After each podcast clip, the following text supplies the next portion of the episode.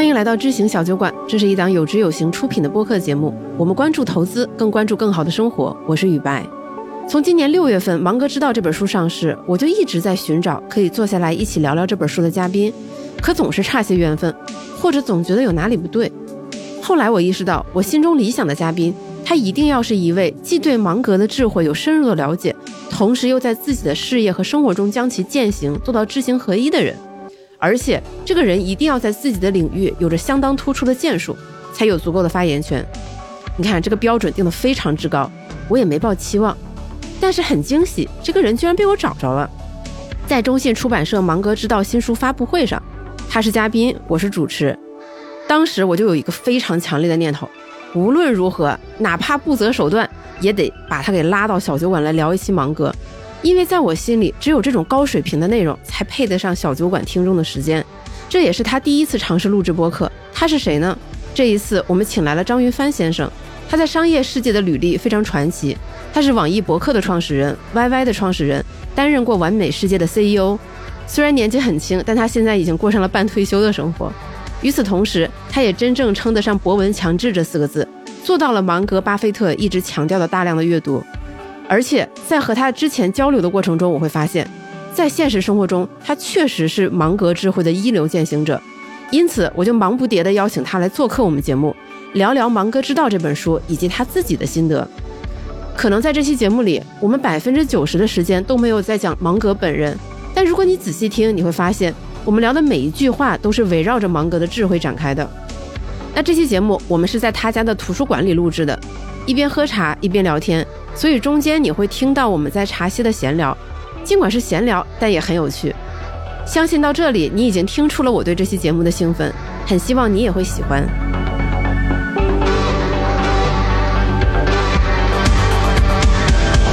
所以就也很幸运、很荣幸嘛。上一次中信邀请我去参加芒格之道的新书分享会，然后跟云帆总聊了一下，就觉得说这个就是我们特别理想的嘉宾，特别能聊，而且真的有把。芒格的这些道理应用在你的实践上，不管是你对于幸福的理解，你对于成功和失败的总结，还有包括你对于能力圈知识的诚实这些东西，我觉得你你的思考和你的实践都还挺深刻的。其实中国，你想想看，哲学家里面能够算得上哲学家这个级别的，其实最近的也就只有王阳明。那你看王阳明其实讲的就很简单，就知行合一。嗯，这句话人人都知道，对吧？对。其实芒格知道不就知行合一而已嘛？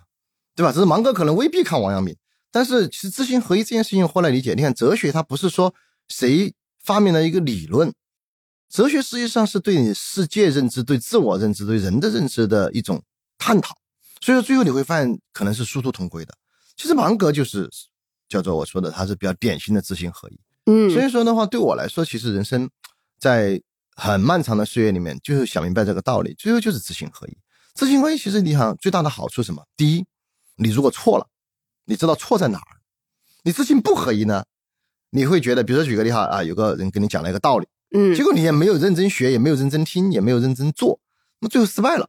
最后你怪谁呢？你说，哎，你乱讲，你这乱指导我，对吧？怪老师。你看，这就是说，第一个，你路也不是自己的，事儿也没想清楚，实际上就是知行是混乱的。嗯。第二个知行合一的一个好处是自洽。你看，比如说像我跟雷总的知和行都不一样。但是呢，他很开心，我也很开心，因为为什么呢？雷军的知行合一就是说，我要产业报国，那我的人生就是献给伟大而无限的事业，所以说我每天工作从早上工作到半夜，他很开心，我是 OK 的，我 enjoy，对吧？好，然后呢，比如雷军有时候就说，哎，你这太爱玩了，对吧？就是，哎，我没问题啊，因为我的目标不是产业报国呀，我的目标就是自己过得幸福，能让身边的人幸福一点，就是力所能及的人，我能帮助他，没了。我没有那种宏大的目标，我没有这么宏大的能力。但是你想想看，当你的知和行是合一的时候，你是其实挺幸福的，又回到幸福的话题。但是如果比如说你想一套做一套，想也没想清楚，做也是模糊的，就会混乱。你看芒格他就不是这样的。比如说芒格他手上的资金，你说多投一倍的公司可以吧？投一百倍也可以吧？好，那他投了一百倍的相信，芒格的生意也会垮的。因为为什么？他很清楚能力圈儿。很清楚我懂什么，所以你看芒格的一生最喜欢的就是 say no，嗯，所以以至于后来就是说他但凡说这个公司还可以吧，巴菲特就说这个公司肯定非常好，就是说，对于芒格来说，他的咨询是什么呢？他更多看的是失败的地方。当他说这个公司还行的时候，对巴菲特的那个信号是什么呢？他好像就可能这公司没有什么失败的点了，嗯基本全是成功的点。所以说，你看到他们俩的沟通就是，芒格只要说这家公司还不错，差不多吧。就是其实，在很多人看来，这是一个相当悲观和负面或者不够积极的一个判定，对巴菲特来说就足够了。对，非因为常。芒格的知和行是属于用显微镜、放大镜、方法论几十种模型反反复复的去蹂躏它，对它进行解构，对它进行分析，最后看你有没有问题。哎，发现这样都是 OK 的，嗯，那么就可以买。所以说，我觉得芒格是真正知行合一的，而知行合一人生，第一能把事儿做成，即便做不成，你知道为什么；第二的话呢，我觉得你是自洽的，就是你追求的就是你要的。就你看人生常见的苦痛是什么？叫得非所愿，愿非所得，对吧？对，就是大部分人都陷于是这个反反复复里面，就是得到了以后说，哎，这不是我想要我的。想要那个，然后呢，哎呦，我特别想要那个，就永远得不到，那你不就很痛苦吗？对，就是在空虚和焦虑的钟摆来回嘛。对啊，就得非所愿，愿非所得，就反反复复。对，那你问芒格，他肯定说我得之所愿，对吧？就是求人得人。对他很满意现在的生活。对我也很满意现在的生活。比如说举个例，我想坐在这里安安静静的看会儿书，嗯，然后没有人来吵我。那你想想看，其实很多人都有这种愿望，但是呢，往往都是属于啊，过一会儿手机又响了，对吧？对，然后啊，有人找我啊，完了看了两页书没看成，就最后晚上睡觉的时候说，哎呀，我今天就想安安静静看会儿书，最后没看成。就像徐鑫那天说嘛，他之前就老觉得自己没有办法看书。我说为什么？啊，手机过了响。我说那你怎么办？他说我最后想了个办法，就我走进这个房间，我每天给自己定下来，我要有个仪式感。这个仪式感就是把手机放到外面，然后呢就进去了，说今天不把这个书这点时间看了，我就不出来，我也不看手机。但说实话，第一，他这个位置也不会有人说催他逼他，而晚上了，别说他了，正常人也没有人，除非是真的是要命的事情哈，对否则也不会来找你催你。其实大部分都是一些扯闲篇儿，对吧？就明天 吃啥那种事儿，但是你就有一个时间和空间。然后他说他慢慢就把这件事情给固定下来，对就形成了一个好的习惯。他说否则我坐在那会儿刷会儿抖音，时间就过去了。他是非常愿意去找一些仪式来固定自己一些习惯的。包括他说，他每天早上起来，就是芒格说，你每天晚上入睡前要比早上起来的时候要聪明一点点。聪明一点点。他就他就在那里怎么聪明的对，他就？疯狂想，那我怎么确定我能聪明一点点？然后他就给自己想了个招，就是每天早上起床的时候，逼自己回想自己前一天学到了什么，坐在床上硬想，甚至把它记下来。就是我之前没有想到，像他这样的人，他会逼自己去创造很多习惯，让自己能够更进步。就真的把芒格的话落到实处。是啊，就我觉得很多人，就包括很多，比如说像《穷查理宝典》啊，或者是芒哥一些文章的读者，大家知道这个道理，但是不会想说我怎么把它落到我生活的实处。就大多数人他是这样子的一种，叫获得即满足。什么叫获得即满足呢？一个东西，比如说一个钢琴，嗯，我买了，那是最满足的一刻。对。但是其实你仔细想想，这个东西是用来弹的，你如果不弹，它就是个占地方的一个垃圾。嗯。但是呢，大多数人他并不是从弹琴当中获得了满足，他是获得这个钢琴的时候获得了满足。对。然后我们把它换到道理也是一样的。很多人会说我获得了这个道理，哇，好有道理啊！茅塞顿开我。获得了这个道理，对不对？对然后我满足了，然后就把这个道理扔开了。就是因为很多人他没有想过一件物品或者一个道理，他对自己人生真正的意义是什么。嗯好，我呢其实跟徐鑫不太一样，就每个人都有自己的方法论哈。我的方法就是什么呢？第一，我要消化它，把它变成自己的版本。嗯，以后或者忘了是王哥说的，这是我说的呀，这不是我的理论嘛，对吧？哎，你看这个方式当然不是为了去对外讲的时候变成剽窃别人的理论，不是的。我就说你要用的话呢，就是用自己熟悉的、自己人生经历能够去 match 的这套东西来把它内化掉。嗯比如说像那个比较幸福，对吧？啊，芒哥讲啊预期什么的哈，你看我就不是，因为他那句话是他总结出来的。对，我只需要用我的人生把这个逻辑，就我道理我明白了，然后我用我的人生体验去把这个他讲的这个道理内化掉就 OK 了。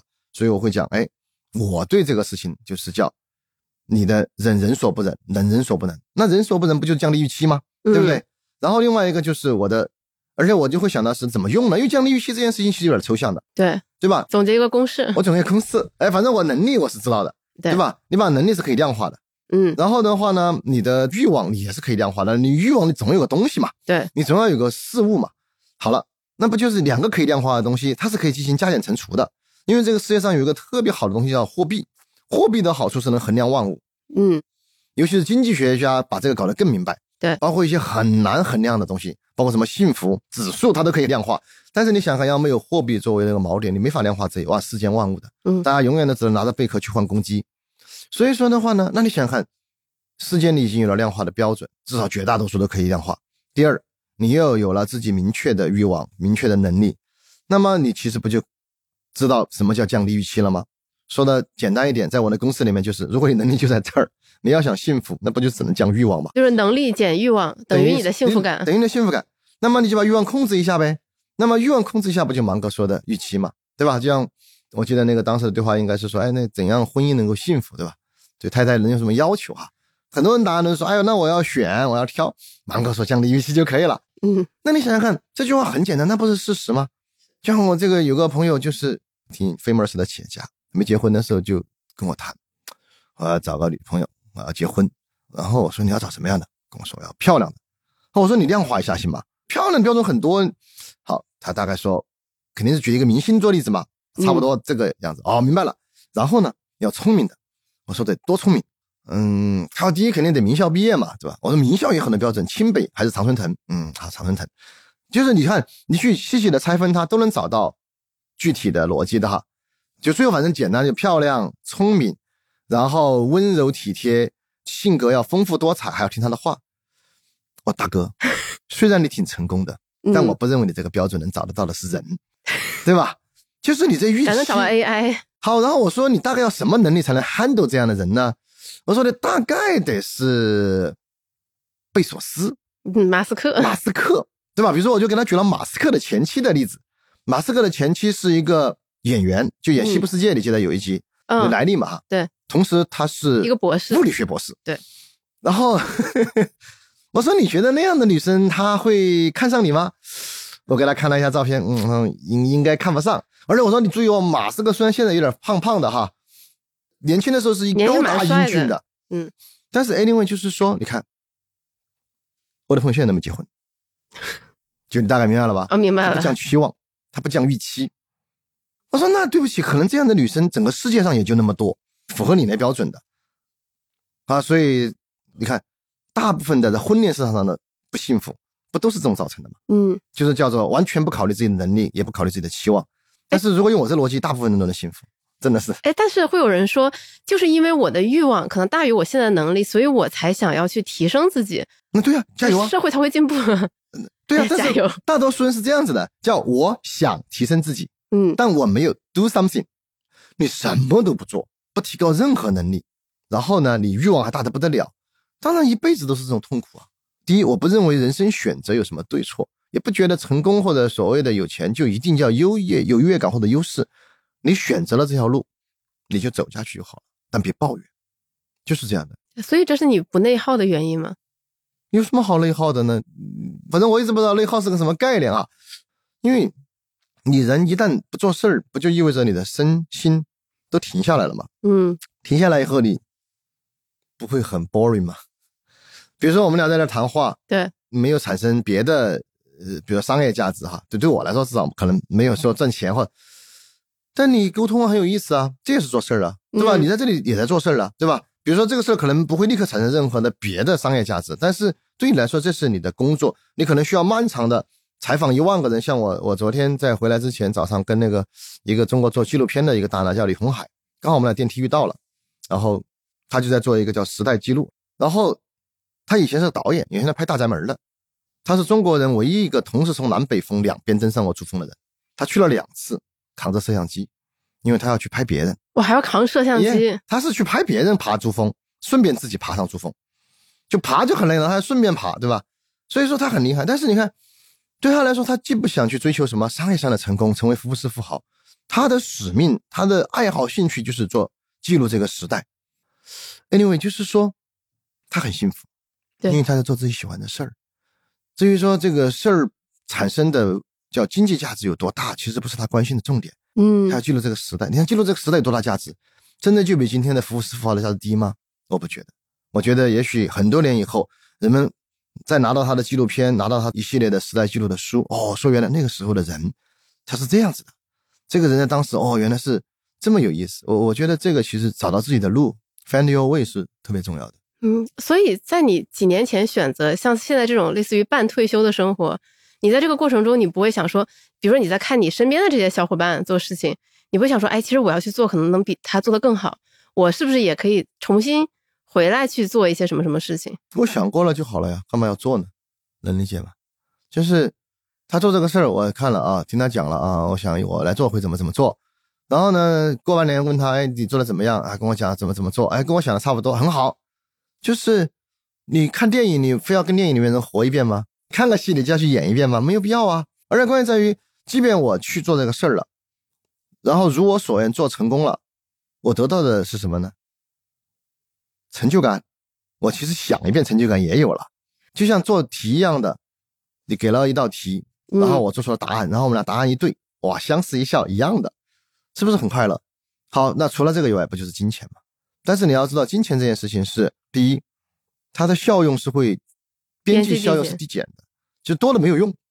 第二的话呢，它有一个时空挤占性，你不可能分身对吧？孙悟空化身一万，我同时去做一百个公司赚一百万，做不到。你只能做一件事情，你的肉身只有一个，所以它有时空挤占性，而有时空挤占性的东西都要特别小心，因为你的时空只有一次，对对吧？你只能活一次，你今天没有去航海，而是去赚了钱，那么你航海的这个快乐就没有在你生命中发生，赚钱的快乐发生了，那你要算不航海去赚钱赚来的钱的收益跟我航海的收益，反正我可以告诉你，现在的我航海的收益高无数倍。就其实经济学讲了很多，我一直建议大家看经济学的原理，它对于每一个人东西的阈值价值是不一样的，一定不能够等价的来看。所以说，对于每个人来说，每件事情它的价值就是不一样的。对，像你刚才说那个事情，对他来说是事业，是财务自由的方法；对我来说，就是花了点时间，多挣了点钱，然后这个钱我用不上，我干嘛不去航海呢？对，没有对错，就时空挤占性的东西都一定要特别慎重，因为你的时空是。单一的、不可复制的、一线性的，总消耗是会越来越消耗的。所以说的难听一点，就是叫人只能活一次，然后你一定要想好怎么活。另外呢，也是一个遗憾，叫我只能活在一个躯壳里，而外面却是大千世界，对吧？没有办法把自己复制几份。嗯，对，那复制了肯定不是你了呀。对。哎，你刚才讲的这些让我想到说，其实我们每天能看到非常多的人在给你各种很具体的建议，不管是人生的建议、人生的道理，还是你该去做什么。但其实每件事其实对于每个人的价值都是不一样的。其实你都应该想一想，把道理变成自己的道理，参照自己的坐标系，这个事儿值不值得做？这个东西至于你的价值究竟有没有那么大？对，而不是人云亦云，别人说什么你就去追逐什么。你看，你每天包括也采访很多人，这些都很成功可能啊，然后他讲很多道理，但对听众来说。我把它全吸收了，对不起，第一吸收不了，第二有什么意义呢？所以说就是择其善者从之，而且从之还不是最重要的，重要是你能够对自己进行改之，改变了自己什么？就像刚才说的徐鑫，对吧？他就每天早上起来，本来正常情况就是伸个懒腰去洗脸，他说我等等，我今天要想一想，昨天我学到了什么？学到了什么？好，这就是内化。那对我来说，其实也是这样子的呀，每一件事情我都要考虑，哎。这个很好，但是这是我真的要的吗？它在我的能力之内吗？对吧？比如说举个例，还有个朋友买了个湾流六五零飞过来，哎，飞机挺好的，我我我也觉得飞机不好，很棒啊，做了装修，然后呢想飞哪飞哪，对吧？说你看我们要不去那玩，对吧？那儿那个民航这个航班就是属于叫两天才一班，对吧？现在起十一小时就可以飞，很好，但我就会想，嗯，这个大概要花。九千多万美金，然后每年保养还要花一千多万美金啊，一亿多美金，然后对我来说还是有点贵的。我又不是马斯克，我可能就用两次，我的成本太高了。然后的话呢，对我来说，如果我现在有一百亿美金啊，无所谓了，一亿美金买就买了，我也没有那么多。那也就是说，我的能力没有那么高，欲望我就不能那么高。那么另外一种就是啊，我现在好了，我要去努力，我要去赚钱，但我好像没有这个意义。那好了，OK，就把这个从我的清单上抹掉。好抹了以后，发现下面的东西就很便宜了，对吧？买个船呐，对吧？买 个买个房车啊，哎，都可以买。好了，能力覆盖之内，所以我的清单上就是湾流去掉了，嗯，其他保留，因为在我的能力覆盖之内，然后 OK 了，还是很开心。很开心，而且我完全能够是说，如果真的某一天需要，我有好多朋友有借他们的就好了，对吧？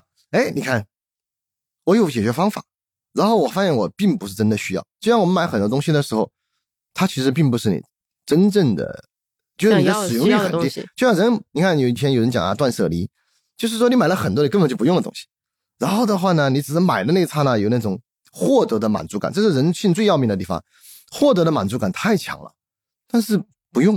比如说举个例，你相信有人说，哎，说你你这儿不能再来个沙发吗？然后他说，你看这样，第一摆起来很气派，嗯，第二，对吧？你这个客人来啊就可以坐。我说，第一，这个地方不是客厅，是书房。对，给听众解释一下，因为我们现在正坐在云帆总的书房里，啊，OK。对，然后只有两把椅子和一个可以躺的一个舒服的沙发。然后呢，对我来说不是买不买得起的问题，是它使用率太低了。嗯那，为什么要买呢？只是为了摆着显得很显得很气派，不没有用。就是我买东西的时候都会想，我会真的用它吗？如果不用就不买，或者说使用率很低，我为什么要买呢？但是我的意思就是说，人有时候想自己是否真的需要。嗯，比如说还有一种叫什么，我其实也不需要，我自己也知道不需要，但是我需要别人看到我有。对，而且别人都有，我也得有。对，就是别人有这个，我也得有这个。然后我这这还蛮奇怪的一个需求的哈，因为就像比如说举个例啊，很多人就是买车的时候，但我没有贬低买车买的漂亮的意思啊，他就会选择什么双拼啊，很复杂的颜色。我他说为什么你是白色的？我说我坐在里面我又看不见外面是什么颜色的呀。很有道理。那么白色你知道的用处什么呢？在夜晚追尾的事故里面，白色的车事故率最低，因为它最亮。其次是银色，就是说在晚上发生车祸的时候有统计的，嗯，就白色车被别人撞的事故率是最低的，因为有撞人的，有被撞的吧？对它分开统计的，白色车被撞的概率，被撞的概率最低，这肯定你逻辑上很 make sense 嘛。那么对我来说，你看哈，由于我坐在车身内，我看不见外面是什么颜色，所以对我来说都一样。那么对我来说都一样的时候，我就选择功能，白色被撞击的概率最低，更安全，就安全。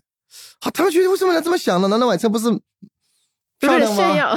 好看吗？对吧？我，那我说我思维方式可能跟你们不太一样，但是有时候你想想看，就是还是那个逻辑，你你自己的原则和逻辑是知行合一的就可以了。嗯，至于其他的，他有他的逻辑，对吧？对你这样说，我突然意识到，就是平时比如大家挑车的颜色的时候，其实大家都是在想说，怎么样这个车看起来更好看，别人看了会觉得哇哦，哎，那在你一路逐渐变富的这个过程中，难道没有那种物欲很澎湃的时候吗？就觉得哇，我现在这么有钱了，我想要的东西我都要拥有，没有，一刻都没有，没有。就很早就想明白了这些事情。我很早被别人洗了脑，被谁洗被雷军洗过。啊？我听你说过他讲的那个 one dozen 的那个原则，我就永远都我不会买比我财产超过十二分之一的东西，所以你理解吗？就是说我永远都在买一个相对自己的收入很便宜的东西。对，就是就是，如果你有一百万，就是绝对不能买超过十二万的东西。比如我买这个房子都没超过十二分之一。还有另外一个就是你要交朋友，要交比你优秀的朋友。嗯，我交的朋友都比我有钱，所以讲这个就觉得自己很傻。比如说到了上海，对吧？比如说买了个什么？跟徐鑫一起开会说，哎，看 k a s e y 你看我的表好棒哦。就 k a s e y 会觉得你是在讲脱口秀吗？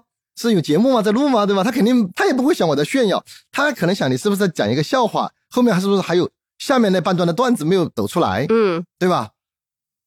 但是如果说你的朋友其实可能都比你弱，然后你有展示的这种欲望，嗯，就 maybe 可能会有啊，但我也认为不应该有，因为我的逻辑是看到比我弱的人，我会考虑，哎，你需要帮助吗？我可以做你的 sponsor 吗？然后看到比我强的人，我会觉得，哎，我可以向你学习吗？对吧？嗯，但你看这两者都不应该起一个，哎，我要给你展示，这好像蛮奇怪的一个思维。人的快乐，当然其中有一部分是来自于被人认同，但是你觉得显示自己不管是富有或者怎么样，他是会被认同的吗？我不觉得，我觉得人性没有那么美好。而且别人也不会因为你真的开了一辆豪车就打心眼里认同你。之前其实我们节目也推荐过一本书，还蛮好的，叫《金钱心理学》嘛。他就举了一个例子，就是说大家在街头上看到那些豪车，嗯，就很多那个豪车的车主会觉得说，大家会很羡慕我，但其实路人看到这辆车的时候，只会想说，哎，我要是开这辆车该多好。他根本不在乎里面是谁在。他会去看我这哪个人没有 care 的，就是有时候人有幻觉。我觉得人很多时候都活在幻觉里面。就我其实很多物欲，它其实都是这些幻觉带来的。我认为只有一种人会真心赞美，是喜欢车的人。啊，很多时候我觉得电视剧里面看来的情节，大家对这个幻觉，其实真正的富有的人他不是这么思考的，因为他已经有了。第一天也许可能还有点这种冲动，第一年、第十年的时候，你觉得一个人疯了吗？为什么十年过去了，他还在告诉你看到了吗？这个 值很多钱，这很傻的。所以说，很多人都是属于我觉得叫做幻觉。我如果有了，我要怎么怎么样？好，然后一直在这个有的过程里面，去通过不同的东西来，就像那个钢铁侠一样的哈，他这他以为钢铁侠穿起了铠甲以后是那种幸福感，所以说他呢，他现在没有铠甲，他就只有一个片儿。他就给你展示那个片儿，那个片儿可能是个包，也可能是个什么车。对，当他真正拥有了一身钢铁侠的铠甲以后，其实思想就不会是那样的了。所以说，很多时候我都觉得这是想象出来的，想象出来的快乐。当然，有人不同意我的观点啊，就是说啊，你不明白，因为其实那个真的会有被别人羡慕、赞赏，甚至嫉妒的那种快乐。嗯，好吧，我说那 OK，我确实不太能理解，因为比如说我不会认为被别人嫉妒是一种快乐。他们说被人嫉妒很快乐的，就是那种你恨我，你又不能把我怎么样的那种快乐。哇，我说你们这么变态吗？应该去看心理医生。其实就是快乐有这么多的来源，为什么要选择这种快乐？从生理学上，快乐它不复杂的，它一个东西叫多巴胺。嗯，那多巴胺，比如说啊，你看到这个很美好的东西，你会有一下子获得了收益，也会有。但多巴胺的快乐是比较低级的，它会很快的到阈值，而且需要更多。那么另外就是内啡肽，哇，你看你做了一个很复杂的数学题，考试完你会很开心，那一刻就是内啡肽。你跑了马拉松，那是内啡肽。所以运动是产生内啡肽最快的方式。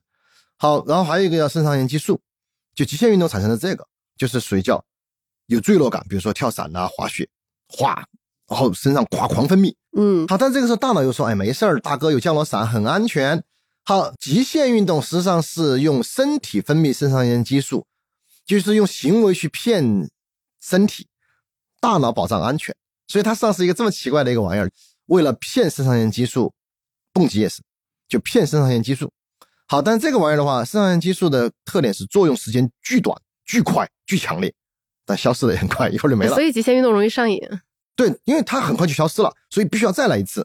好，所以肾上腺激素的话呢？它是那种极其强烈和快速，它还不是快乐，它实际上是你快速血管膨胀，然后心跳加速，瞳孔放大，全身开始，因为你要死了嘛，嗯，它要救你嘛，啊，但那玩意儿不要老搞，老搞人就麻木。所以说极限运动，你看它对于普通的就完全没有快感，因为它阈值太高了。嗯，好，还有呢就是血清素，血清素，比如说拥抱就会获得血清素，所以说亲密关系会获得血清素，然后你跟父母一起吃个饭的时候，它身上分泌的血清素，就是你看到父母很安详，对吧？然后。坐在那个地方啊，你就会有一种快乐。你跟小孩也都是血清素。好，所以说抑郁症实际上现在治疗的一个趋势方法就是解决血清素的问题。那么你看，从生理学哈，我们就把它解构到人的底层，不就是内啡肽、多巴胺、肾上腺素、血清素，就是最容易搞的是多巴胺和肾上腺。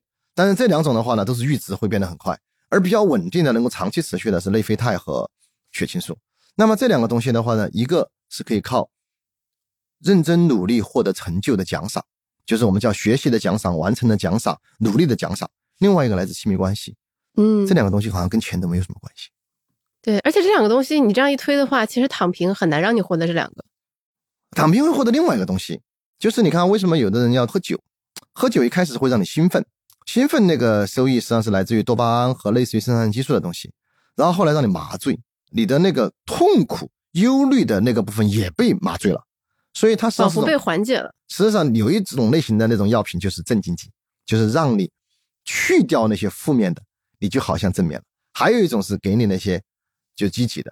所以说的话，就像喝酒，它要断片儿嘛，它实际上就是没有了。因为你喝酒以后，海马体会被麻醉，海马体麻醉是不能形成记忆的，就所以说会断片儿，然后所有的负面情绪都被消除了，因为系统被清理了了。嗯，但是我不是，我本来负面的就很少，我只需要记忆增加正面的就好了。比如说像。啊，读时代这个记录这种书还没有那么难，但是有些书实际上是挺难的。但是你读的过程，哇，研究，哇，真的好开心，哇，终于我明白了啊，看懂了。然后你想，这个时候内啡肽就来了，对，或者说你知道游泳，游泳半个小时就会产生内啡肽，跑步要四十分钟以上，运动是最容易的。所以说，为什么很多人运动以后就解决了自己焦虑啊、抑郁的问题？它是有科学原理的。哎，突然觉得搞懂这些基本的人运作的原理，其实你究竟想什么，想追求什么，你该做什么，好像也挺容易弄明白的。给你家人一个拥抱，你其实快乐会很很，你去试一试，try 一下。所以你看，专门好像有个什么组织嘛，就是让大家多拥抱嘛，因为拥抱是非常快速产生血清素的，就是因为拥抱是一种亲密关系，就是拥抱代表了信任，而且人和人之间的拥抱的话呢，它实际上就会带来气息的交流，然后这个的话呢，在生理学上是会刺激产生血清素的，然后你就会有点幸福，有温暖的感觉。你看，我们经常讲来一个温暖的抱抱，它不是一个就是文艺青年的，不是修辞 不说是它是真实的。其实很多人没有注意到，这种是极其低成本的，但是幸福收益其实很高的。但很多人可能宁肯就一个人待在家里，也不愿意跟父母、跟孩子多说两句话，这其实是很蠢的，因为他们不明白，这并不会带来幸福的。他幸福，目前已知的科学原理是已经被研究明白的东西。我有个观点是，别人都搞明白的东西，为什么非要自己去不相信呢？所以说，我觉得人有时候你得先建立一个逻辑底层。去相信一些有逻辑合理的东西，然后你才能够说慢慢在里面找到源头，找到方法。哎，所以这个过程是不是这样的？就是你知道一个道理，然后你去把它搞明白，嗯，然后发现哎，这个东西确实是这个样子的，这个事物是这样运作的，然后就把它实施到你的生活中，自己的。对，就像至于你用什么语言背不记不记那一句话不重要，对，变自己的就可以了。对，你看有那么多人，有那么多各个领域的专家说，哎，这个亲密关系很重要，如何如何。当你听到亲密关系很重要，如果你再去问为什么，然后你就研究说，哦，原来比如说一个拥抱和父母之间的问候和家人相处的时间能够帮助你分泌血清素，然后你因为在一起很舒服，你会分泌内啡肽，可能也会分泌，所以你会感到很快乐、很幸福。同时，你的家人也是这样的。当你搞懂这些原理的时候，你自然就会实施这个事情。比如说举个例，我告诉你，第一个，比如说举个例哈，比如说我女儿，我就说你帮我做一件事情吧，帮我把这个图书馆的地拖一下。这个过程它是有付出的，任何事情稍有难度的完成以后都会分泌内啡肽，所以它在完成的时候它会有内啡肽，好，这是他的第一层的快乐。第二个呢，他会觉得自己为家里做了一件事，对，爸爸会很开心，然后我会用语言的奖励嘛，哇，宝宝你真棒，对吧？好，然后呢，他平时他因为小孩你知道不能吃太多巧克力嘛，但他小孩都喜欢甜食，好，然后我会说，哎。你可以吃两个巧克力，啊，糖也是可以获得快乐的，因为大脑它能够穿过血脑屏障的东西不多，糖是主要能穿过的。所以说，当你待会儿疲劳了以后，你喝个可乐，马上就有劲儿了。就是糖是可以直接穿过血脑屏障，给你供给能量的。好，所以说你想想看，他的快乐是完成的获得内啡肽，然后抱抱他说宝宝真棒，获得了血清素，然后呢再得到了一个奖励，语言上的和这个巧克力获得了糖，血脑屏障穿过，非常快乐。嗯。虽然这个事情的本质是让你女儿干个活儿，但是她获得了非常多重的快乐。对，如果你理解这个原理，你就会把这件事情做到非常棒。哎，你是一定要把所有事情的原理全都搞清楚的人吗？是。就就哪怕就是哎，女儿来，宝宝把地拖一下，其实你脑子里已经闪过这些东西了嘛？是。天哪，你这活儿不累吗？不累啊，很有乐趣。就是你做头脑体操啊。对，就是又回到头脑体操，因为之前你有讲过嘛，就是你。在你大脑里模拟过的公司可能有超过一千家。对，嗯，就刚刚那个事不就模拟了一个完整的奖励循环吗？嗯，对吧？那你想想看，你把这个设计好了，你在公司不能用吗？嗯，那包括你前面有讲嘛，就是你看到你的朋友在做事儿，你可能脑子里会想一想，如果是你会怎么做？但是只要你想一遍，然后半年后看一看，是不是跟你想的一样？一样，你就你就已经收获这个快乐。joy 啊，嗯，又不用做起来，什么都不用干，也不用拿笔写，就坐那儿想就快乐。对，所以你理解。这个印度的得道高僧后来他就冥想就可以获得快乐，他可能也是这个逻辑。嗯，都有人测过的，他们给那个印度的这些就已经参禅打坐，就他们动不动的枯坐几个月的那种哈，接上脑电波的这个仪器，然后发现一个人处于比如说什么极限运动以后的快乐，什么完成了什么公司 IPO 的时候的这个电波，比如说如果说是，比如正常人可能是啊六七十，当你什么上市的时候可能是一两百。啊，什么看到喜欢的人也是一两百，高僧长期处于两百这个状态，就高僧坐在那个长期处于这么高的那个快乐的那个电波的那个状态，他坐在那儿很开心的。哦，所以在外行眼中说 他们好能忍呐、能枯坐那么久，其实人家特别开心。嗯就是我不信啊，我什么宗教都不信，但是我观察到的现象就是有人非常笃信，而且达到非常高的这种幸福值，包括嗯你看各个宗教都有这种大智慧者，他实际上是最后通过智慧达到的。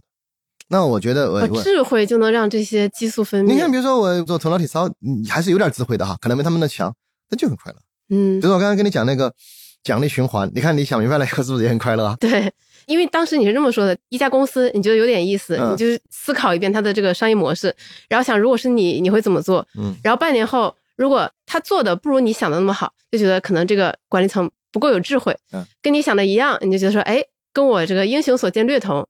如果比你牛哇，我要学习一下啊，对，要去认识一下，对啊对，对要去了解一下，这很快乐。对，都很快乐。就物质上我什么都没得到，嗯，但我得到了快乐。如果做的比你想的好，你可能还会考虑投一下。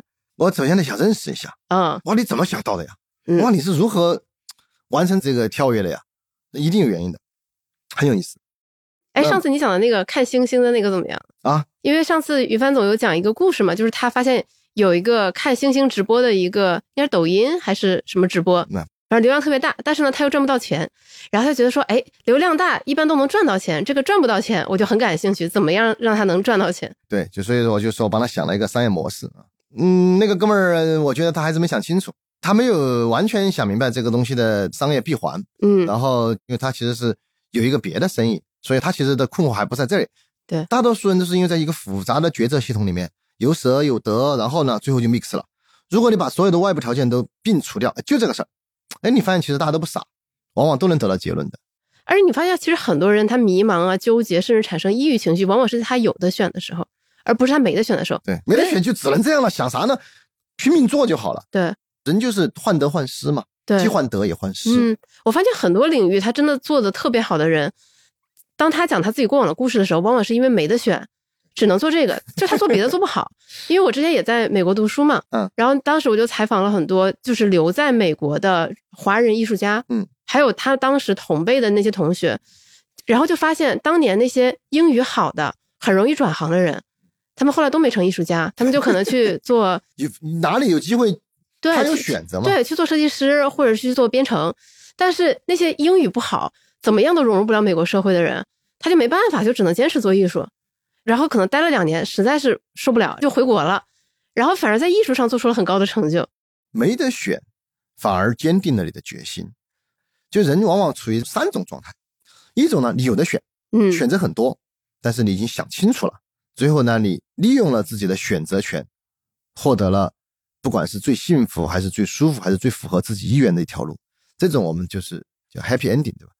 还有一种呢，就是说我没得选，你看很多企业家也这样，比如说俞敏洪，他就会说，我当时没得选，我要不是努力考大学，考出我那个山村，我就在这种田，我只有种田和拼命考上大学这两条路。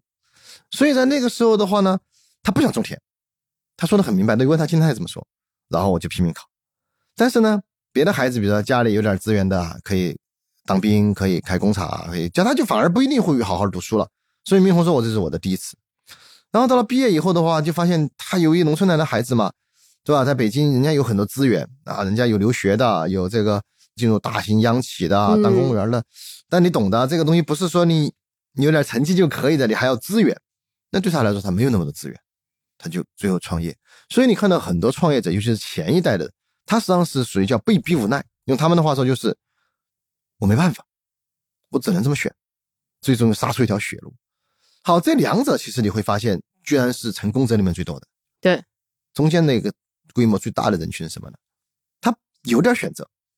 我有一个同学就这样，他大学毕业以后啊，有好几个 offer，嗯，他就选了薪水最高的。你看也很简单哈，嗯就是 也很正常。没毛病。你刚毕业的时候，你哪知道自己理想是什么呢？不就看钱多吗？但是他做了一些后来很让我觉得傻的决策。公司待两三年，有点业务能力了，变成骨干了，在外面小有名气了，就有人来挖角。然后这个时候的话呢，如果是我哈，我会选择，如果我这边要跳，我要选择我，因为我已经工作几年了，我有自己明确的世界观和方法论，对，选那个最适合我的。他不是，他又选了那个钱最多的。就在工作以后的十年之间，他大概跳了三到五次槽，中间好像还有往返，还有就是又回来。嗯中国的公司有时候，哎，你在外面干了不错，又回来，反正很奇怪的逻辑哈，在我看来，他只有这个逻辑，就是钱最多的。但是你知道这个过程里面，每一次实际上我就后来跟他讲，我说你不过是在被对方透支你的资源而已，你在这里积累的，别人多给你加百分之三十，就过去用掉了，用掉了以后你就没什么用了，因为你没有成长。对，然后呢，你就赶快再找另外一个，但是你的资源在过去十年里面慢慢已经耗尽了，你的所有的热情、青春、积蓄、积累都在那里耗尽了。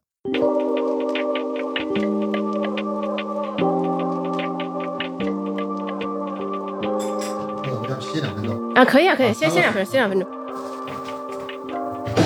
真的，我发现你是什么事情的原理你都会把它搞清楚，哎，就是说，你比如说你习惯了搞明白这个，嗯但是你突然遇到那件事情，你就不想搞明白，这嗯反而是个不符合逻辑的一个状态，能理解吗？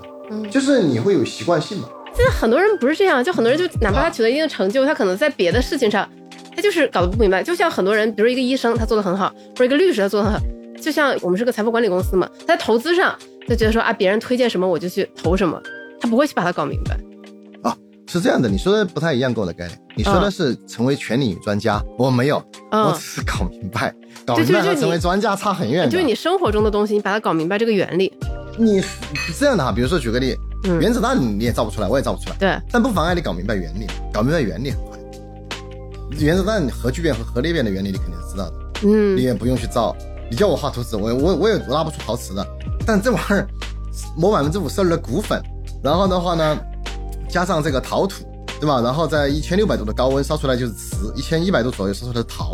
然后古代的话呢，因为那个窑的温度不够，所以只烧得出陶，烧不出瓷。这个东西不需要什么很高深的东西，你看我的书就知道了，嗯，搜搜索一下就你你的求知怎么样判断自己求知到哪一层再停下来？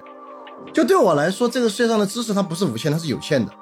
你可以理解为你拼玩偶拼图，嗯一嗯般的拼图也就是一百片、五百片、一千片。嗯但这个世界对我来说，可能是一个一亿300万片一亿一片片的拼图，嗯但是我手上可能已经有六千万片了，就这是一个有限宇宙的拼图游戏，它不是嗯，无限的。所以对我来说，到哪一层哈，其实只是取决于我，比如说刚好到了这个拼图了，我就拼到那一块儿了，但没有不知道哪个拼图在哪里的焦虑，就是我知道我肯定还有很多，我一生不可能拼完这个拼图。大概我知道这个拼图有多大，嗯，然后呢，我拼手上有一些，我也大概知道它在哪拼。但是这个里面最大的好处是什么呢？当我得到一块新的拼图的时候，我知道往哪摁。哦，对，这么理解就懂了，对。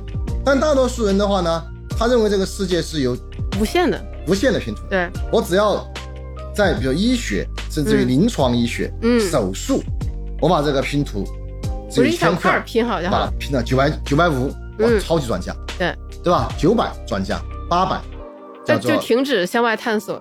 他们也许觉得，嗯，第一哈，一旦离开了自己的叫舒适区，嗯就会很痛苦。就像比如说，你让一个医学的人过来跟你聊物理学啊，物理学跟医学还有点有点关系哈，嗯身体也是个物理基础嘛。嗯，但比如说聊聊历史，就一点关系都没有。对，对他来说就太痛苦了。他所有的知识点、所有的经验、所有的方法论全都没有。然后，但是呢，比如说你对历史的人来说，他看得多哈，他会告诉你医学是怎么发展过来的，中医怎么？么发展的，西医怎么发展的，希腊的医学跟现代医学的关系和逻辑，哪些哎，这个就像是这个拼图里面中间的拼图和边缘的拼图一样，有些它就是能对吧，四面八方都能拼上。你想看，比如说以前这个这个西医，它不是现现代医学不是西医，西医是西医，嗯就西方医学最早希腊罗马那个，他比如说他认为人体是由液体构成的，嗯就叫体液医学学说嘛，对，对吧？然后比如说你比如说人比较激动，就是说话比较比较快的人，他说你是胆汁型的，然嗯，后的话呢，还有放血疗法都是基于这套体液对逻辑来的。那这是现代医学吗？这完全不是现代医学，这鬼扯啊，对吧？嗯然后，呃，好，到这就行了。所以的话呢，现代医学实际上发展的时间并不长。所以说，你可以理解为中医也好，西医也好，以前都有各自的理论体系。，OK，但是呢，这两个或者说是全球的医学体系都有一个共同特点，它是归纳法。对，就是你吃了这个能消肿，吃了那个能退烧，他也不知道原理，但是反正可以神农尝百草嘛。它本质上是个归纳法。嗯那你也知道，全世界都有归纳法。那么其实你的现代医学最早就是基于这套归纳法，然后最后去变成演绎法，嗯寻找那个原因。对，其实现代医学实际上是分子医学发达了以后，就是能够进入到微观领域了，然后到了病理学，对吧？在分子领域之前，实际上是最后搞明白了细菌、病毒这些，但病毒发现的很晚，就细菌最早搞明白了，因为嗯有个东西叫显微镜。那么显微镜的发明，实际上对于医学的发展是巨大的。哦，原来是他妈小动物，我就小东西，小玩意儿，小生物啊。那么你想想，显微镜的发展又是怎么来的呢？嗯在历史上，显微镜的发展实际上是来自于现代工业能够，原来只能手工磨，对，那么手工磨玻璃，那个玻璃怎么来的呢？对不对？那玻璃产生在西方很早，但是高纯度的玻璃，就医学玻璃、工业玻璃发展的很晚，对不对？那你想想看，那最后为什么能搞玻璃呢？不就是你能够有更好的炉子，能够把玻璃能够炼烧出来。那为什么会有炉子呢？是因为大航海以后，他们到了南美洲，去了波托西，搞出了银矿，嗯，然后要更大的熔炉来熔银子、熔铁、熔铜、熔各种金属。因为有了这么多金属以后，有了这么多白银以后，有了货币以后，你才是开始了整个的世界的工业文明的循环。嗯，然后有了工业以后，才有机器，有了机器才有这些炉子，有了高温炉子才会有烧玻璃，烧了玻璃才会有人做玻璃的镜片，最后才会有人造出那个东西叫显微镜。这一切的基础都是来源于那些看起来跟它不相关的东西产生的。嗯所以，你如果是一个医生，其实你如果更加了解这个世界，从工业到历史到文明的演变，你更能理解医学的产生和变化。对，这就是我跟。但是你说动手术，对不起，我也不会。对啊，但但是这这一层拼图，对吧？你已经掌握了很多了。嗯，还可以。嗯，对对，要先回到你那个朋友的故事嘛。所以我我一直觉得拼图这个世界观其实还挺有意思的，它会减少你很多困惑。比如说像我刚刚说那个朋友，他实际上就是对这个世界没有板块意识，他看到的是一个小小的行业，它的当前的 level 里面的收益最大化。对，你要用这个角度看，他是聪明的，是的，但是他没有看到他这个 level 上面是不是还有更高级别的 level，、嗯更高级别的 level 应该具备什么能力？而且他所在的这个行业也是动态变化的。对啊，这个行业会不会衰退，对吧？他都没看到，他只关注这个，所以十年以后呢，第一，我告诉你，他的 level 没有变，manager 还是 manager，但是他的朋友、同事可能成为总监了，director 就更高一级别的管理者了。那你要知道，所有的 level 都是有天花板的，他可能拿到了这个 manager 里面最高的薪水，但是他不可能拿到总监最低的薪水，往往都是这样子的。然后第二的话呢，就是说他的这个过程里面，实际上是不过就不停的消耗自己的认知和积累，但是他的认知积累其实也已经过时了呀。嗯过了十年以后还有用吗？就没剩多少用处了。好，然后呢，在中国呢，最后就只剩下消耗自己的人脉，所以说他最后变成一个销售型人格的人，就到处吃饭喝酒，变成唯一价值。但是你知道，这个价值由于非常清楚看得见，所以会变得非常有限。那其实，在这个过程中，游戏十年过后，他应该会变得很痛苦、很对啊内耗。第一，他很累，对因为他个人的能力价值已经变得很低了，他只有那个叫交际价值变得有了。而且也没有那么多人愿意承认自己能力价值在变低啊。嗯，他还真承认了。嗯他就是说，像他同一个级别的人为什么升上去，那个嗯上面也说的很清楚，他们实际上从事广告行业嘛，说现在已经都是叫量化投放啊，你要懂这套东西。但这哥们儿长期是那种吃饭喝酒里面哈、就是拿单子那种，他不懂。说对不起，我们需要一个懂的人上去管这个量化投放的团队，因为这个对公司的效益最高。但是呢，传统的吃饭喝酒谈单子也还是需要的，兄弟你还是有用的。但是对不起，你就只能拿那么多钱。所以呢，他基本上就是到了这个年龄还在喝酒，就是啊，胆固醇、高血压什么都有。然后他又觉得自己挣的还不如他以前的可能比他级别低的人高，然后他也没办法解决。他有找你寻求建议吗？嗯，他问我呀，就是说我怎么办？但是他问题又是那个有没有一个适合我的岗位，比这儿收益高的？我说没有，因为我不认识这样的岗位，因为太低了。对，太低了。就他现在寻求的是一个销售总监的岗位。我说我很多年前都只面试副总裁以上的人，我已经不面试这个级别的人了。我认识的人也不面试这个级别的人了，所以我没有办法给你找到这个 offer，很可怜，但是也很真实，没有凡尔赛，这就是事实。对，但我觉得他是不是问错了问题？我觉得他应该问你，他应该怎么改变，或者是破这个局面。但我感觉你的你的答案可能会是，那你多读点书。对呀、不过我其实是答案是说，你应该每一次的时候都不要在自己能力圈儿里面去寻找突破，另一个扩大能力圈儿。他的问题其实你看本质是什么呢？他在能力圈里寻找最大化收益，他的想办法就是说我不提高能力了，我不改变自己，我就想卖到最贵。这东西是个思维错误的呀，因为你不改变、不成长的时候，你的最大价值是有极值的呀。你只有改变了，变得更优秀、更棒，你才能够获得更高的对价呀。这个市场经济就是这样子的呀。嗯，所以他的问题不是问错了，而是他有个前提叫我不想成长、改变和学习。对但是能力圈这个问题，我觉得也挺复杂的。嗯，一方面，不管是巴菲特、芒格都说你要固守你的能力圈，你在你能力圈范围内做事。对。但是每个人肯定想扩大能力圈，或者做自己能力圈之外的事情，那怎么样平衡？你看这个道理，他其实芒格人家说了一半而已哈。这是你的能力圈儿，嗯，外面的你不懂，你去做不就是赌运气吗？对就跟知大小一样。但是你把它学会了、懂了，扩大能力圈儿，能力圈儿之内了，你不就可以做了吗？他们原来也不投高科技的呀，嗯，但你知道他们重仓苹果，对，why？，因为他们搞明白了呀，他们做了很多苹果的调研报告，他们自己也跟库克呀，包括他们之前跟乔布斯都有沟通。因为苹果早期的时候，它的财报时间，因为他们有个特点是财报时间不够长，他们都打问号。对，因为谁知道你是不是昙花一现？但苹果已经交出来这么多年，二十几年，乔布斯回归以后的漫长的一个优异的财报，而且增长率很高啊。所以说你要知道他们的这种方法论，苹果已经在他们的能力圈之内了。嗯，而且你刚才讲的还启发我另外一个事情，就比如说我们能力圈就是一个小圆，我们去做这个圆之外的事情，你做这个挑战，就像你刚才说是赌运气，但是就算赌输了，其实我觉得问题也不大，只要你学会了把这个东西变成你自己内化的经验，对，这也可以的。你是叫有成本的 try 是 OK 的。对，就像比如说，你看传统行业，他们做互联网，都跟我说，你就给我们如果一个建议，你应该给我说不要拿全部钱去踹，嗯，就是比如说你传统企业要做一个事情试水，我说其实是 OK 的，因为你总得要走出这一步。能力有时候是这样子的，它就像打球一样的，你不打球就学不会打球，对不对？对，你打球就有可能就像滑雪，你不摔你是学会你不说，所以说的话呢，但是你别死了。所以说我说你拿出企业百分之，比如说二百分之三的钱，今年去试一下，输了反正对你来说两个点的 gap 不会倒闭的，也不会导致股价崩掉的。但你上来就是今年利润全 all in，那死了就挂了。但是呢，你今年百分之二，你就小钱找出了经验教训，明年五个点，后年十个点，你加码，你加码的过程是你越来越懂这个事情的过程，你其实输掉的概率越来越低。然后的话呢，等到你已经搞明白了，团队也建起来了，三年过去了，那么你这个时候你把今年百分之二十三十的钱放进去转型，OK 的。嗯所以说能力圈实际上你真正不是说不要去做能力圈以外的事，这个话没错，你可以扩大能力圈啊。对，而且另外一个，你去做能力圈以外的事情，实际上就是扩大能力圈的一种方法。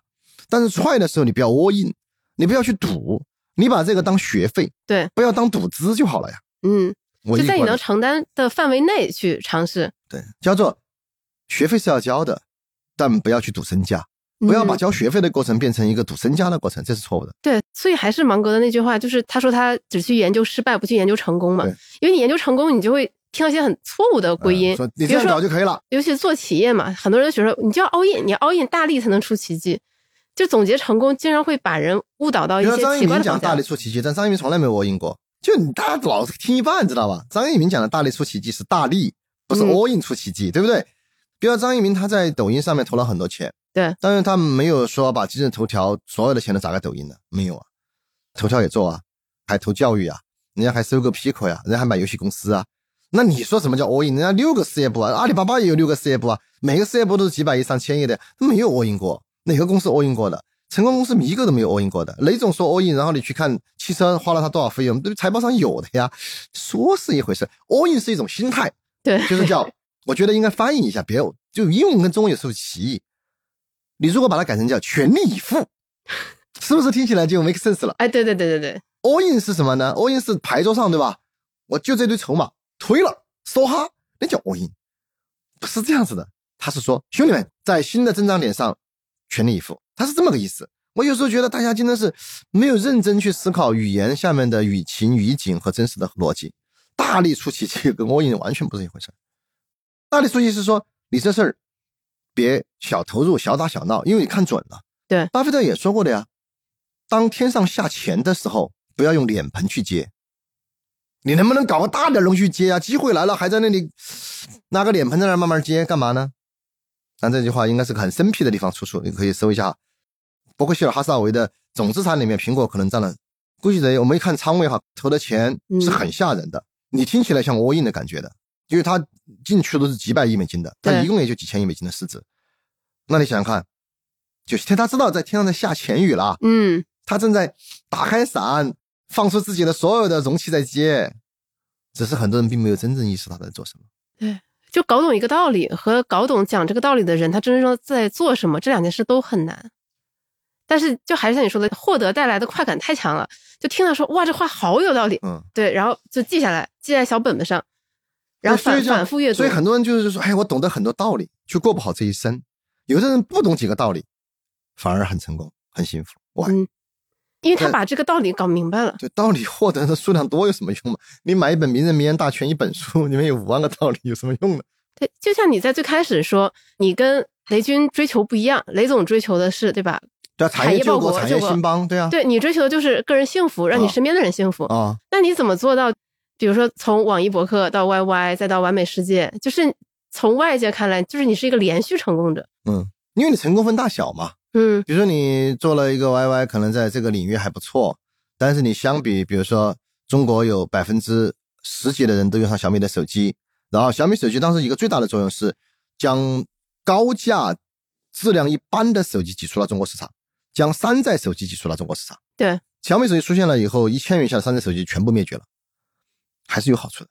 嗯因为山寨这个东西，实际上对中国制造来说是个很坏的标签看起来还行，其实很难用，也没有什么售后。实际上最后是消费者买单，对吧？对，另外那个时候像三星的话呢，因为没有小米出现，就卖的很贵。但你看那小米出现以后，三星现在市占率应该不足百分之二了，很惨。为什么呢？我东西跟你一样，你凭什么卖那么贵？然后的话呢，那你要想，这还是对消费者是有用的。你想想看，像三星的折叠，如果没有小米，它肯定卖两万。现在它没办法了，只能比小米贵一点点，还是有用的。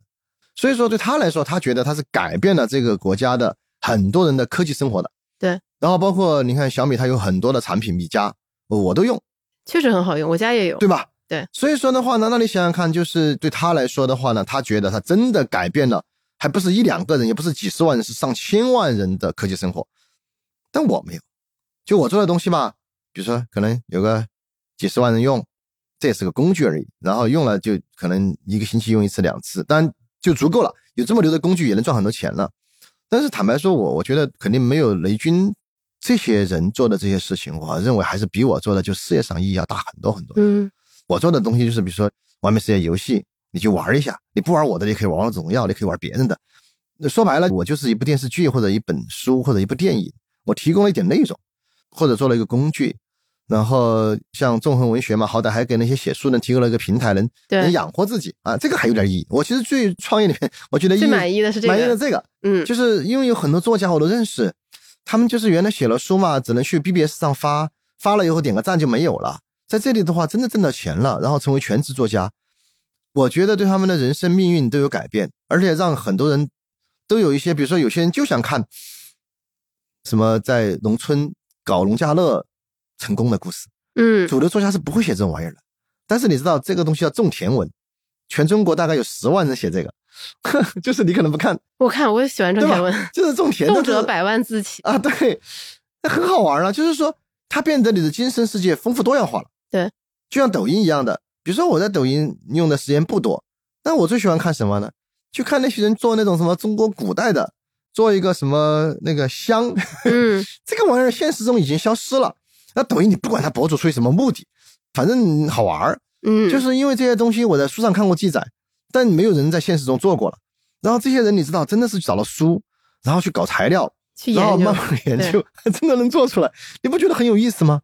那你想想看，没有这个平台，那些有意思的种田文，那些有意思的中国古代已经可能都只有文字记载的一些工艺品，或者说一些不叫工艺品吧，就是一些就是一些美食，啊，对对。Anyway，我的意思是说，我们的这种创业顶多是给大众增加了一点点的快乐，或者一点点 Q 碳，但嗯对于生活的改变还是远远不如那些，比如说更大的这些企业，就是更大的企业往往带来的是真实的一些改变，比如说电动车，嗯，你确实是改变了世界，整个的排放啊少很多以后，你想，对，然后还有包括你看高铁，就是你想想看，我能够在这么短的时间之内四处移动，你这东西没有就搞不了。是的，但你想看这一切的一切，不都是那些巨大的企业创造的这么一个社会的变化吗？对，所以说第一我很敬佩他们，嗯我只是自己不想做，也做不了啊。Anyway，所以说我其实是这么一个世界观，做自己能做到的，求人得人，然后知行合一，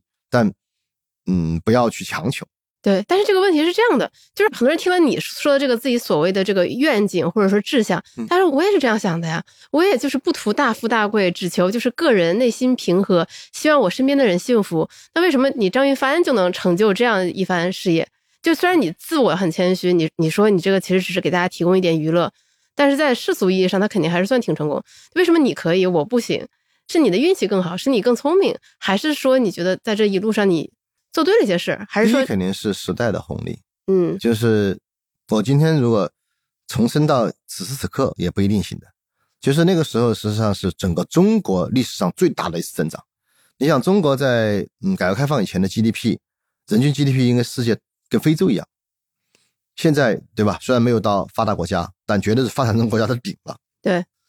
然后第二个的话呢，中国在那个时候拥有一个巨大的叫做制度释放红利。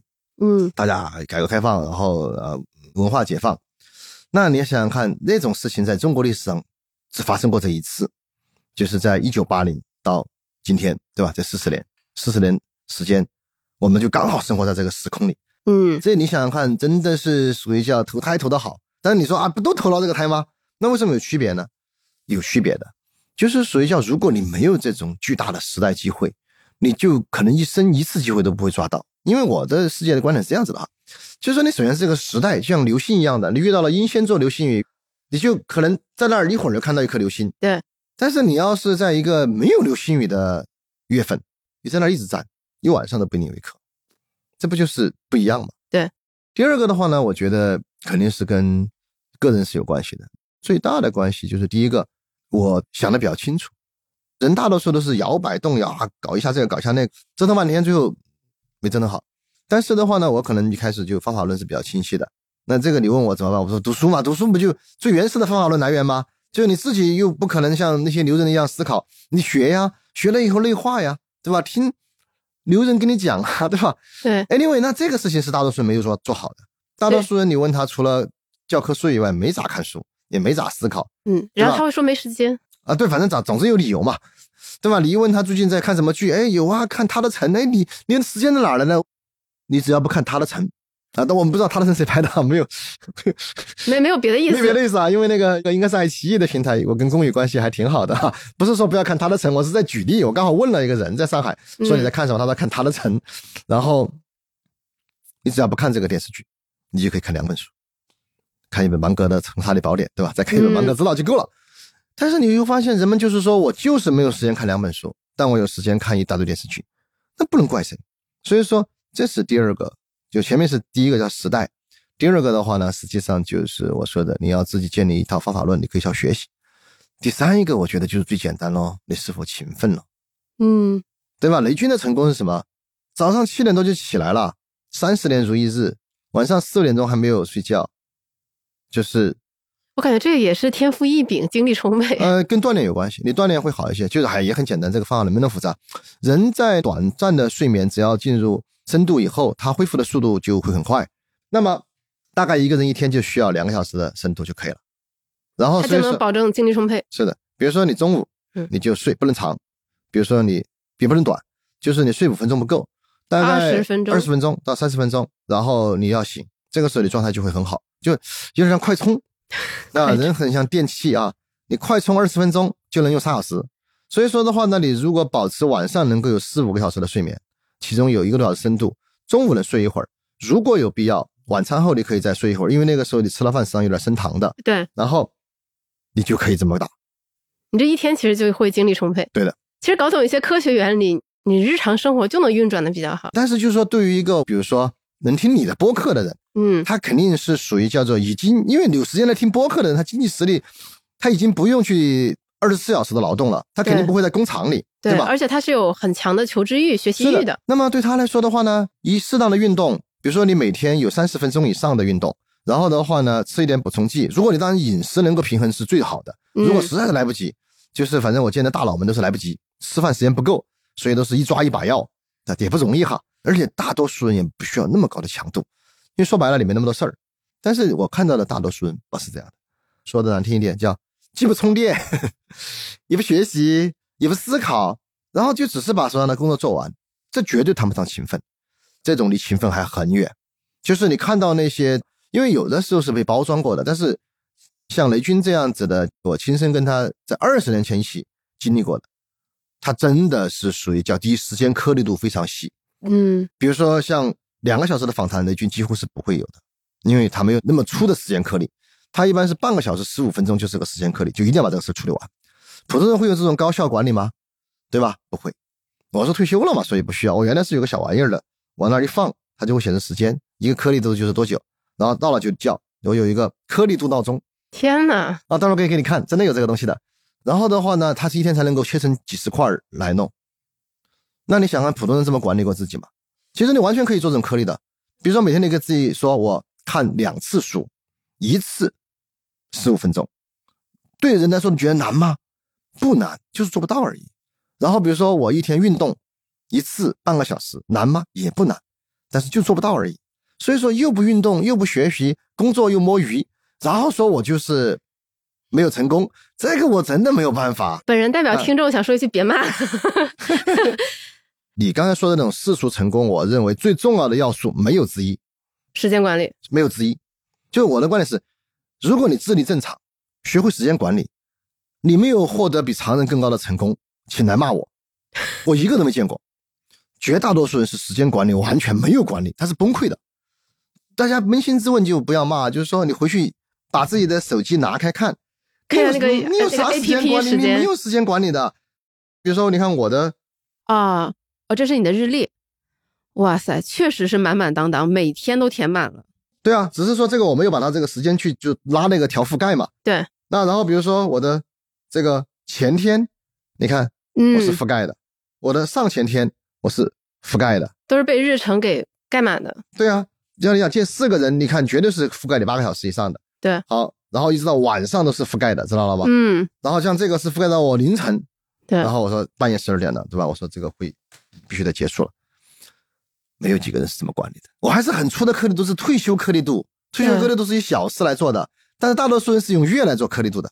这个月我要干个啥？很多时候是以年为颗粒度的，不是，就是一年之计在于春，新年我也立一些 flag，我要做什么，嗯然后做两个月，发现说，哎，这个事儿我好像干不了，明年再说。时间颗粒度越细，你离世俗成功越近。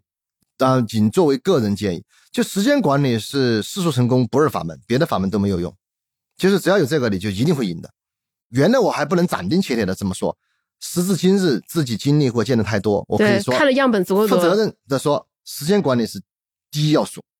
你只要学会了时间管理，呃，对付普通人如砍瓜切菜，真的怎么搞得跟游戏攻略一样？啊，对，就干游戏行业习惯了嘛，真的就是这样的。因为普通人完全没有时间管理概念的，普通人大部分都是属于叫既来之则安之，对吧？嗯，随遇而安，非常平和，然后没有管理。但是你看到所有的这些都是很强的时间管理的，就是这样子。就是普通人，比如说在那儿一玩儿，对吧？就是玩到下一个活动开始，他没有管理的。比如说举个例，像你看，很少有人是说对于比如说阅读的时间管理，我不是的，我是有很清晰的。你看我随身的话呢，一般来说就是一个包，嗯，然后包里一定是有 Kindle 的。对你知道我都是有实体版的。对，芒格知道芯片战争，然后包括呃，伊莎贝拉那个伊莎贝拉，武士女王对，但是我不确定我的实体版书能随时携带所以我都是买一本实体，买一本电子，然后以确保我能够不间断阅读。嗯，所以说，当你看到我的时候，我一定都是读完了。哎，那因因为之前你说你从七岁开始一天读一本书，你现在还在坚持这个习惯吗？我其实已经忘了这个习惯了。你知道有本书叫《习惯的力量》，嗯，它已经变成习惯以后，你就会忘了这个东西。就叫什么呢？是看了一本还是看了两本？你每天都得做，你能讲你你每天会忘了吃饭吗？三顿，你看你是不是从小建立了一个习惯，叫一天吃三顿饭？对，你会记得这个习惯吗？不会，因为到也不会记得刷牙这个习惯。对于我来说，他就刷牙和吃饭。运动也是每天运动三十分钟。运动说实话要需要强迫，躺在那儿就不想动了。人那个机器是很很惰性的，对，运动是属于要给自己一些强迫的力量的。对，这我觉得人本性还是追求安逸的。嗯，运动有点反人性，想把时间管理切到那么细。所以我运动的方法是找人 PK。哦，就是那个 Apple Watch PK 吗？啊，我跟我爸爸和我女儿 PK。嗯，所以我每天要看他们有没有动。那你看，比如说我女儿昨天那你应该集了很多徽章啊，啊，肯定的呀。就是寻找一个能让自己坚持下来的这么一个体系或者是一个机制。嗯，找人 PK 最简单。找一个最好找一个比你还要认真执着的人 PK，所有项目都是一样的。比如说举个例，你要读书，你就找一个比你爱读书的人跟他 PK，倒逼自己完成这些事情。对呀。然后我要找我爸爸，我爸爸比我爱锻炼。哎，可是还有一个问题，就是我觉得这个也是很常见的一个现象，就很多人说我要上进，我要奋发，然后开始读书，嗯，然后说什么我一年要读多少多少本书，他可能也真的坚持下来了，嗯，但是会发现他对于他自己生活、事业各方面的改善好像微乎其微。我经常会看到很多人，就是说我买很多书，然后看，他也真的看，嗯，然后可能还写很认真的阅读笔记，写思维导图，但好像对他改善，还是那句话嘛，你内化了嘛。你只是获得了呀，嗯，写了就获得了吗？写了获得了，买了就获得了，看了就获得了，你没有内化。真传一句话，假传万卷书。我认为在这种阶段，因为再说一遍啊，我的数量跟我的理解没有必然的联系。你问我看了伊莎贝拉这个事情对我有什么没有用？所以说对我来说，真正核心的理解的东西不是那么多，嗯。然后呢，这个数量只是对那个宇宙拼图有用。就是对那一亿块拼图加一块是有用的，对。但是对于你指导工作实践，你相信我，我不可能到现在还需要看新书来指导工作实践，我肯定这些东西十几年前就已经建立了，二十年前就建立了呀。所以说，呃，我认为如果你是把读书当成一种兴趣爱好来坚持，那么你可以对数量，因为数量达到一定阈值以后，你就突破了，突破了以后的话呢，你是获得了一种习惯，你是习得性的。但是呢，你只是为了像你说的改变生活指导方法。不用读那么多，嗯，把一些真正对你有用的吸收消化掉，用处更大。说个最简单的，比如说工作，对吧？比如说你做市场营销的，你需要看那么多吗？你就把那几本书吃透、理解透，把周围的案例都给它连接上，工作里面不就很顺了吗？对不对？你看很多人不就是学了那几板斧那几招吗？比如说你搞战略，对吧？你把德鲁克的东西能吃透，我觉得就已经很牛了。你何必要看那么多呢？你看那么多一大堆。读德鲁克的人写的书用处不大的。如果仅仅是为了做事儿，你要学的是深，然后一类化，而不是数量，对吧？你看，比如说《马斯克传》啊，这个非常好。但你看了以后，确实是你除了得到一点振奋以外，你得不到别的呀。嗯，对不对？就不同的人其实看同一本书，大家得到东西感受是不一样的。更高层的人看《马斯克传》就完全体验不一样。所以说，呃，很多人就把这个数量获得和这种就是属于认真。你就错误的理解为这个东西有巨大的作用，他他会觉得是没有那么神的。芒芒格和巴菲特说了，你要广泛的阅读那是个结果，它不是原因。那是结果，不是一个你行动开始的一个号召。他们一开始是因为认真思考了，而认真思考中间肯定是有读书的养料，但是认真思考建立自己行为准则的这个方法，跟数量没有必然联系，它没有量变到质变的。你注意啊，量变的质变又是一个我们从小被灌输的哲学观念，对，但它不一定 working 的。你告诉我，水地球上的海水是不是很多？百分之七十，对不对？嗯，量够不够？它变成陆地了吗？可能那不是他追求的质变，可能海啸才是他追求的。因为量和质没有什么关系的，理解吧？本质不同就是本质不同，量不会带来本质的。哇，但但我觉得这条真的被。很大面积的误解，就觉得广泛的阅读，所以要多读书，什么都要读。嗯，没有关系，这跟他们的成功也没有关系。它其实是一个过程。就是说，也许你问巴菲特也好，芒格也好，他真正完全内化掉的理论，可能也就是几十条。比如说，举个例，就是说，对于芒格来说，巴菲特来说，你看他最重要的告诉你是什么哈？他没有跟你说要更多的知识，他说的是叫对知识要诚实。对。你很多问题是在对知识不诚实，不是有没有知识，是你有但你不诚实。所以说，你看他讲的很清楚的，他没有跟你弯弯绕的，对吧？就是但凡你对知识不诚实，你就会发现一定会有后果的。嗯，那我遇到过很多次这种事情，所以慢慢我也学会了对知识诚实。有这种不诚实的可以讲的故事吗？都天天就有啊，我那个在上海刚好吃饭嘛，然后我就有个同学也住那儿啊，所以你你在这儿开会，我对，请你吃饭明天，好啊，因为我想他就住在附近，对吧？然后他跟我来了一个，哎，我那个公司的园区啊在青浦，然后到青浦吃饭好吗？你看青浦对于一个非上海人，你看你是北京人，你也不知道青浦在哪儿吧？好像很远，只知道对你只是好像对不对？对，但是你再跟你讲一个杨浦在哪儿，知道吗？好像也有点远，但可能比青浦近一点。对，你看你是去过几次上海的哈，嗯你是懂上海的是吧？但是你知道，对一个外地人来说，青浦、杨浦、黄浦都是都是浦然后呢，你工作的地方离你家有多远？当你是老板的时候，你是不是会一般不要搞得太远？对，所以说你知道我在那里一个错误的假设，这个大哥又不是打工的，他自己是 CEO，对然后公司也很大，所以呢，公司离家他就，比如说我就会选择近一点的，我就会选公司的地方，我会选离我家近，我不想跑那么远。对，好，这是错误的假设哦，因为我有一件事情没有做，就打开手机搜索那个东西在哪里。结果你就答应了。但是呢，我如果对知识诚实，嗯，就是我不知道就是不知道。你看，知识诚实什么意思？叫知之为知之，不知为不知。我明明不知道青浦在哪里，但我大概觉得青浦可能就在杨浦方向，也就是二十分钟。你就答应了。我答应了。然后付出代价是我第二天坐了两个小时的车，因为那个地方在苏州，苏州跟上海交界处，旁边是昆山。然后这个朋友就被你拉黑了。那你倒没有跟他好朋友了，我只是，对，但但这个就是会发生在我们每天但是只生活中是说的我为这件事情付出的成本就是我往返两个小时。花了，不是单趟两个小时，单趟，因为你要经过虹桥，嗯，它离虹桥还有虹桥离浦东那么远呢，理解吗？你去下次去试一下好吗？而且我到虹桥的路上又是延安高架，堵到爆炸，所以说最后到的时候，下面的人在等着我拥抱，来一个血清素，而我是冲过去说我要找洗手间，但是我不觉得我怪他们，也不怪任何人，只能怪自己对知识不诚实。因为如果我对知识诚实，我会坚持说我们能不能在城里聚，最大家都嗯方便。对，但是呢，由于我没有去学习，就没有在那个时候去实事求是，而是拍脑袋，觉得应该不远吧，就用我刚才说的两个逻辑嘛。第一，那个对吧，都肯定就在这附近。然后呢，第二呢，一般老板不会把自己公司和家离得太远。但这两个东西是真实的知识吗？不是，最真实的就应该把他们的公司园区的名字放到地图里面搜索以后才真实的。对，这就叫知之为知之，不知为不知。但是我在那一刻觉得自己知道了，对知识不诚实，付出的代价就是往返四个小时，一直搞到半夜才回来，然后很疲倦的睡了，第二天早上还要有事儿，这就是你的惩罚。你看是不是刚刚发生的小事情？你不发现其实这就是语言的一些东西，应该如何如何，大概就是怎么怎么样，嗯差不多是什么什么。其实我们思维中经常会有这种东西蹦出来，但其实每次一蹦出来，它大概就意味着我们在知识上没有做到诚实。所以这种例子比比皆是，嗯，连我都做不到。就即便你知道这个道理，但是我们在生活中还是会，大家还是会开小差。，更高级别的事情，我一定要诚实。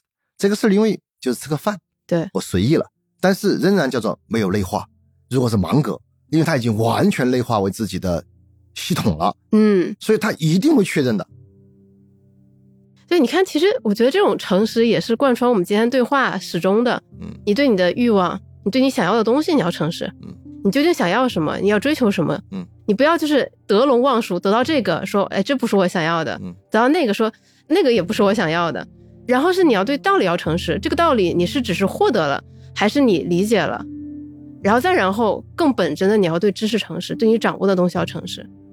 然后不仅要对你面前的这可能细分的东西诚实，你可能还要跳出来，纵观整个全局。可能这几个一系列下来，能帮助你大概能在生活中稍微有一个知识诚实的小红灯。一个人首先你要有一些知识和方法论，对，内化成自己的。嗯，第二个呢，对他诚实，不要嘴上说一套，干又是另一套。第三一个时间管理，很难三五年不成功三五年以后，你如果说在追求的事业上还没有成功，那我就说我错了。而且你得告诉我你真做到了，你别又是说了没做。对我一个都没见过。只要按照这个去做的人，三五年以后至少都会有相当不错的改变，因为这个世间还是一个因果循环的，就是有因就有果，它毕竟还符合因果律。对，这个事件它还不是量子状态，是属于测不准的，它是因果的。所以如果大家听了这期节目，坚持做了五年没有效果，欢迎来我们这期评论区，对吧？找张云帆算账。没问题。好，谢谢云帆总，好，非常感谢，谢谢你今天接受我的采访，我觉得聊得很开心，收获很大。好，谢谢谢谢谢谢。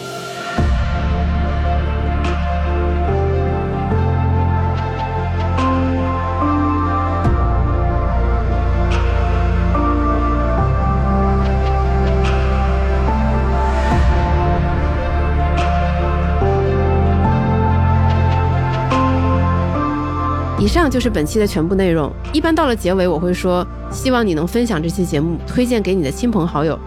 但是这次稍微有点不一样。如果你喜欢这期节目的话，比起推荐分享，我由衷的希望你可以收藏起来，再听一遍，甚至多听几遍。毫不夸张的说，我有一种强烈的预感，这期节目可能会改变一些人的生活，最起码已经改变了我和杨老师的一些生活习惯。我们两个可能会再录一期节目。聊聊这场对话对我们两个人的影响。如果大家感兴趣的话，可以多多留言交流。最后，如果你想多学习一些投资知识，欢迎你下载有知有行 APP，免费阅读投资第一课，跟超过十万人一起学习如何从门外汉变成八十分投资者。如果你有长期投资的需求，那么我们小酒馆全员持有的长钱账户也许是个很不错的选择。欢迎你点击文稿区的链接进一步了解。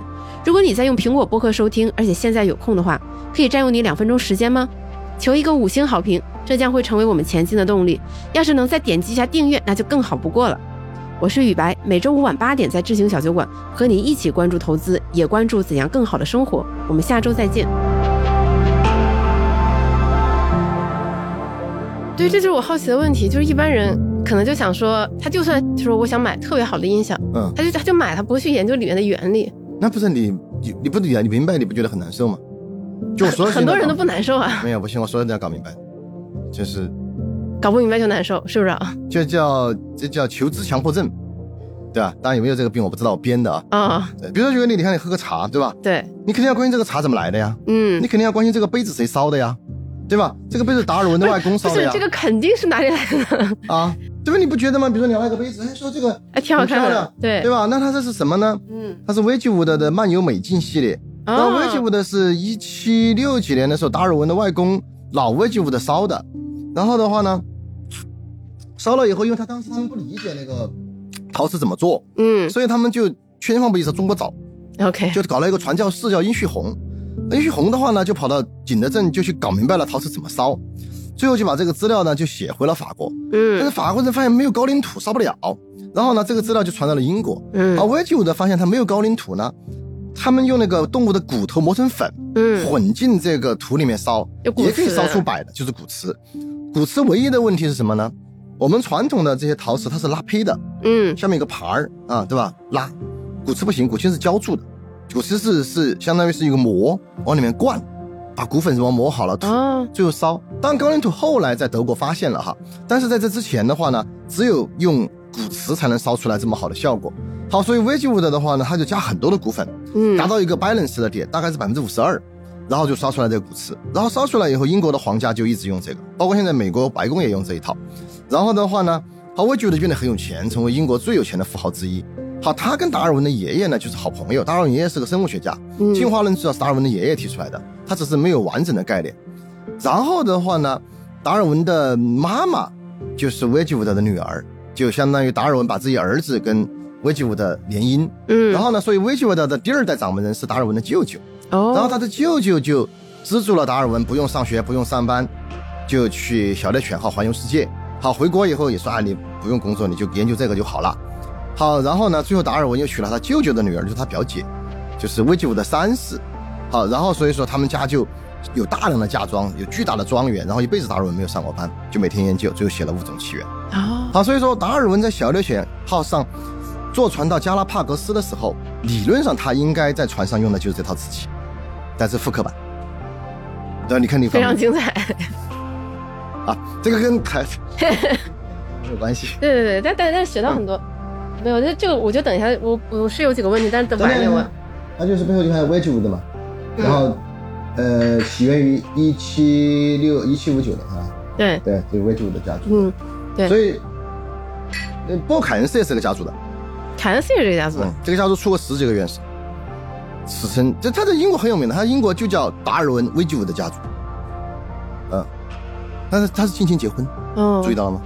但是他的但智力智力还是蛮好的，就是《物种起源》的作者是全家近亲结婚，嗯，但但他却却没有觉得有什么问题，这就是历史上的一些很奇怪的悖论的故事，对吧？嗯就你说《物种起源》的作者达尔文是近亲结婚，自己妈妈是近亲结婚，自己也是近亲结婚，就你想，全家近亲结婚，他后代无数次的双方联姻，因为他们那个时候财富过于巨大，对。如，果不近亲结婚，财富你看过《傲慢与偏见》就知道吗，嗯，就是如果哎，原来《傲慢与偏见》你也看，啊，这这简奥斯汀的所以说嗯，没有什么就 你默认我什么都看好吧，我并没有什么挑食，对吧？你看他就出现一个问题，他没有儿子，嗯，财产就要交给他的侄儿继承，对，根据当时的但是呢，法律嘛，所以他们就想把女儿嫁给他的侄儿。对你记得有这个段段子吗？他只是看了以后并不喜欢，对吧？嗯，然后他如果喜欢呢，或者说其实正常情况下他不能选择不喜欢，对对吧？他会说嗯我喜欢，因为他喜欢他就可以保留他们家族的财富。对，只是在小说里可以选择不喜欢，嗯，因为有更有钱的，这故事就有点不好了哈，啊对就非常非常不正能量是吧？对对对对就今哎，天我们得拉回芒格，啊，对，所以这个，但是实际上在那个时代，就是这种方式是让财产保全的一个最好的方式，就近亲结婚，嗯财产不外流。我发现这些事情，乍一看就对于很多人来说，就是会觉得说，哎，这个东西好像跟我的生活没关系，但是这因为那个不是喝茶吗？对，但是这些发现都会让你觉得，哎，好好有意思，好喜剧。我觉得你讲它的时候，你特别的有激情。啊，对，我因为你好玩嘛。啊，对对，但你不觉得很多人就是随着年龄的增长，他对于有趣的东西的感知力就会下降？嗯，不知道，我因为也不知道别人怎么想的呀，我不能窥探他人的思想。啊，对啊，所以你就看起来一直都能量很高。